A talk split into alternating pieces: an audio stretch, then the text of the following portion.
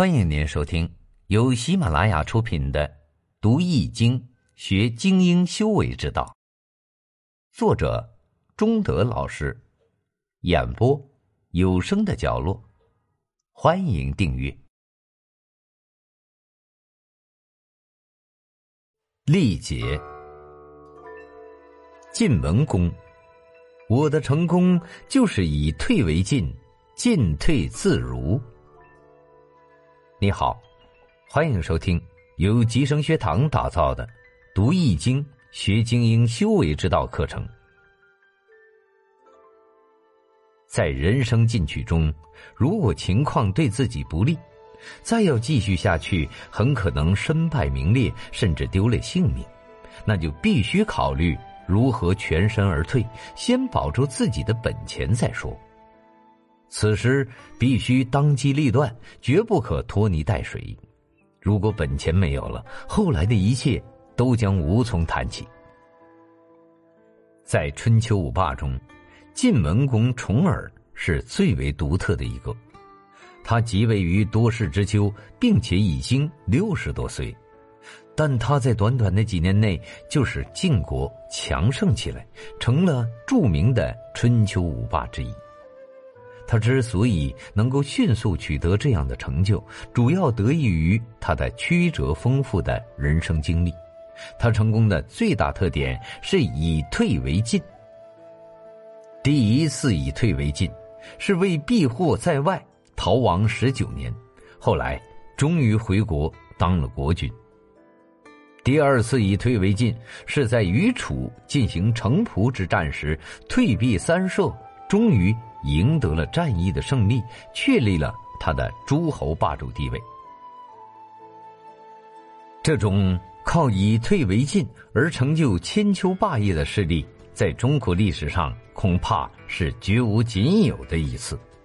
但这种在被动或主动的情势中都自觉使用遁卦的策略，却成为中国政治运营术中一个不可忽视的传统。重耳在敌国住了十二年，晋国一些较为有才能的人也跟他跑到了敌国，其中比较著名的有胡毛、胡衍、赵衰、虚臣、胡射孤、先轸、介子推、颠邪等人，他们大都在敌国娶妻生子，看样子要长期住下去。一天，胡毛、胡衍。接到了在晋国做大臣的父亲胡突的信，说是上次刺杀重耳的那个大力士伯滚在三天内要来刺杀重耳。重耳听后，急令从人拾到东西准备逃走，启程之后却发现掌管行李的人携物逃走，害得重耳一行人狼狈不堪，不得不到处求乞。他们准备到齐国去。但去齐国必须先经过魏国。魏国当初造楚丘时，晋国没有帮忙，魏军心胸怒愤。况且重耳是个落难公子，魏军就吩咐城门卫兵不让重耳进城。重耳一行只好忍饥挨饿，来到了齐国。齐桓公热情的招待，送给他们二十辆车。八十匹马，不少房子，把这一行人安排的很舒服，并把自己的一个本家的姑娘嫁给了重耳，他们就在齐国住了下来。齐桓公死后，桓公的五个儿子争位，把齐国弄得一团糟，齐国霸主的地位从此失去，不久又归附了楚国。重耳等人本是希望借助齐国的力量回国，看看没了希望，只好又来到了曹国。曹国国君只让他住了一夜，而且很不客气，还戏弄他们，说要看一下重耳身上的骈类。骈类就是一种肋骨长在一起的生理畸形。唯有曹国大夫西腹肌。见重耳手下人才众多，日后必成大事，就暗暗的施以饮食，赠以白璧。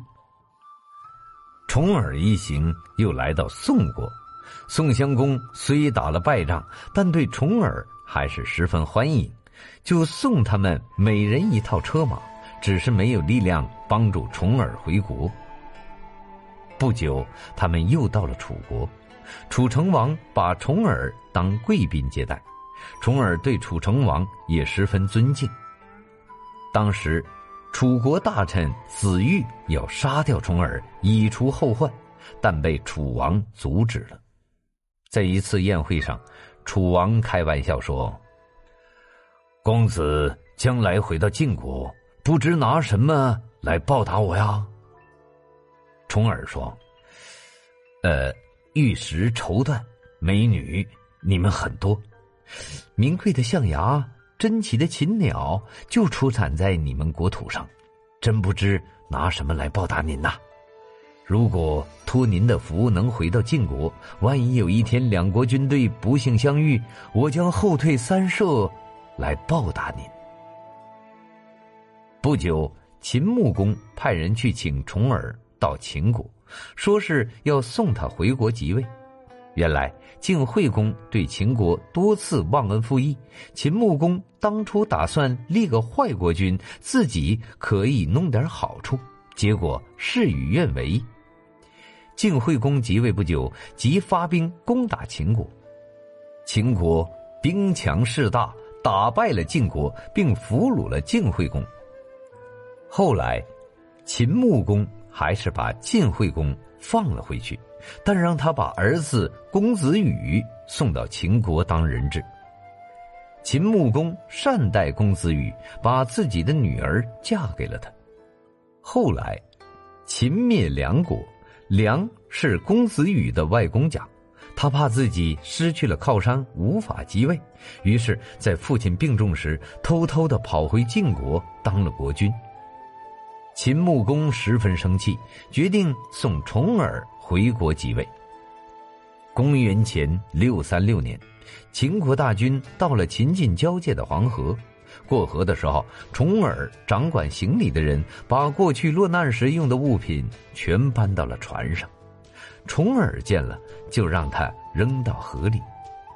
胡眼一见，心里咯噔一下，赶忙跪下说：“呃，现在公子外有秦军，内有大臣，我们放心了。我们这帮老臣就不必回去了。”就像您刚才扔掉的旧衣服、旧鞋子一样，还是让我们留在黄河这边吧。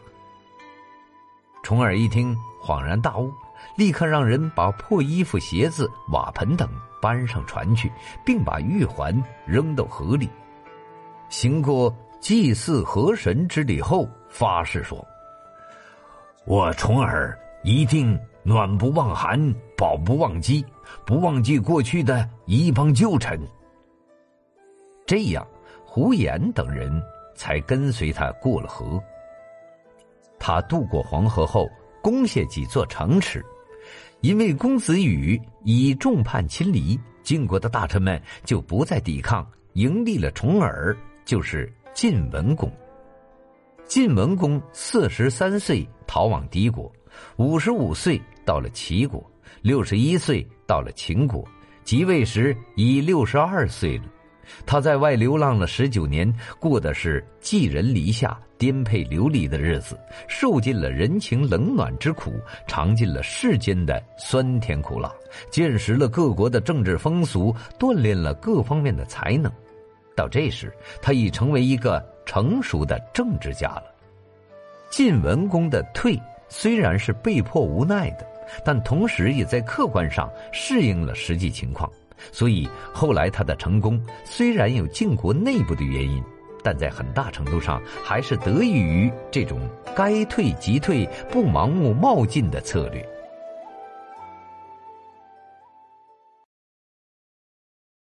本集已播讲完毕，感谢您的收听。